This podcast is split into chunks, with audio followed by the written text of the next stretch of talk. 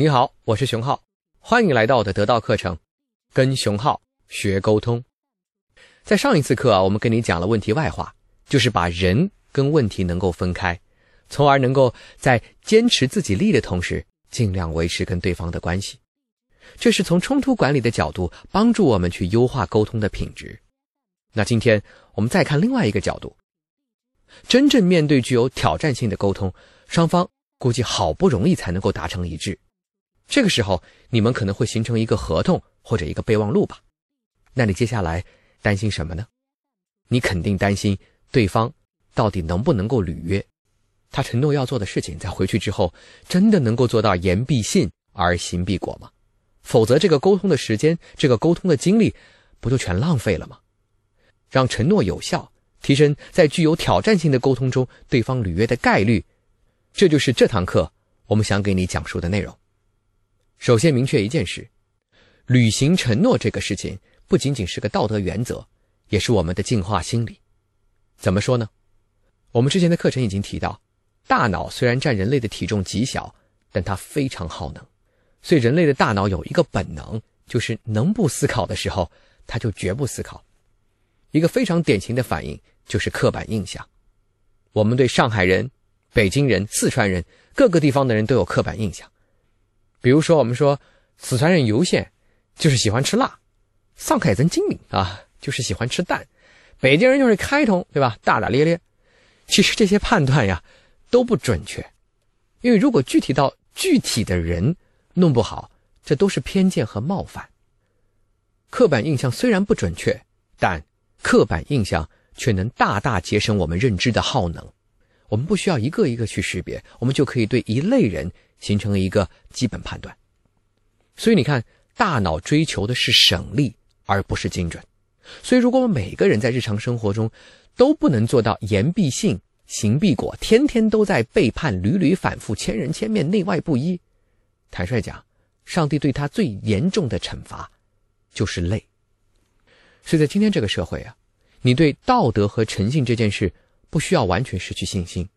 人们会履约，这不仅仅是道德和伦理的要求，同时是一种让大脑节省能量最经济、最简单的生物本能。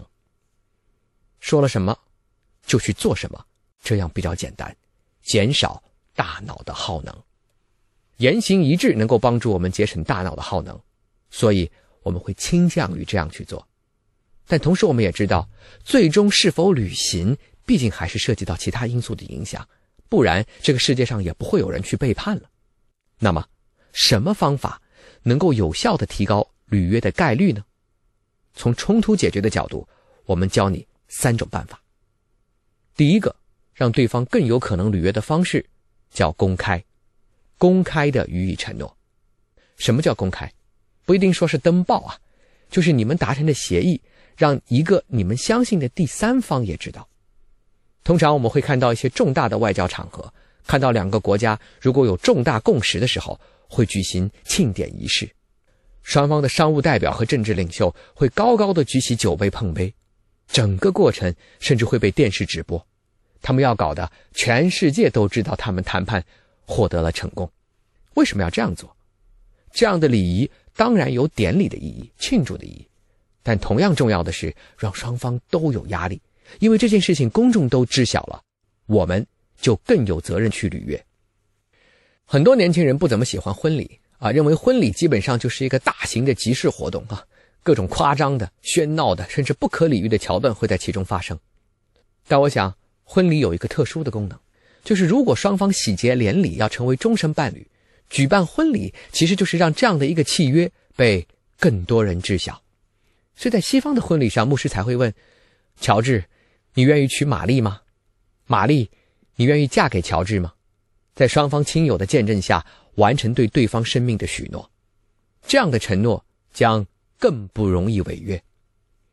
你想一想，盛大的婚宴和复杂的典仪，实际上给丈夫和太太都增加了更大的压力。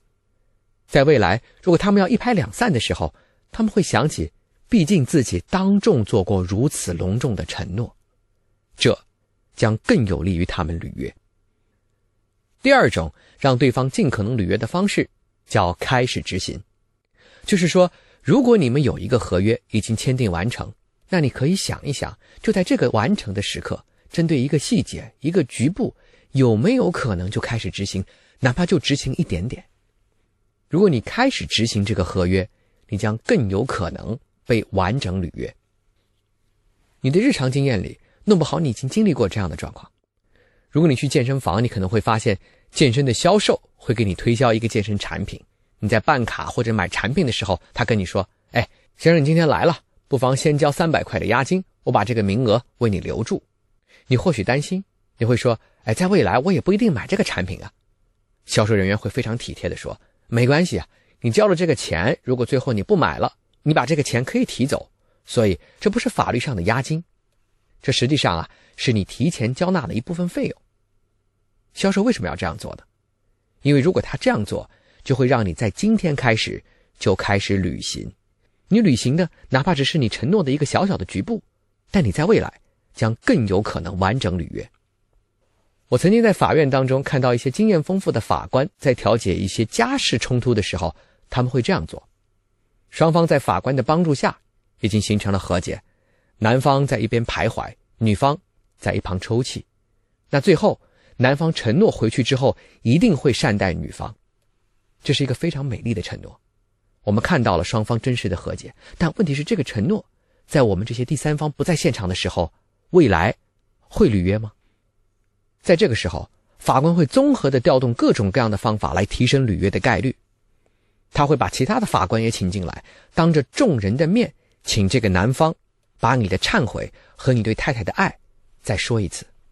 甚至法官们还会要求亲友们也参与这场见证，在现场。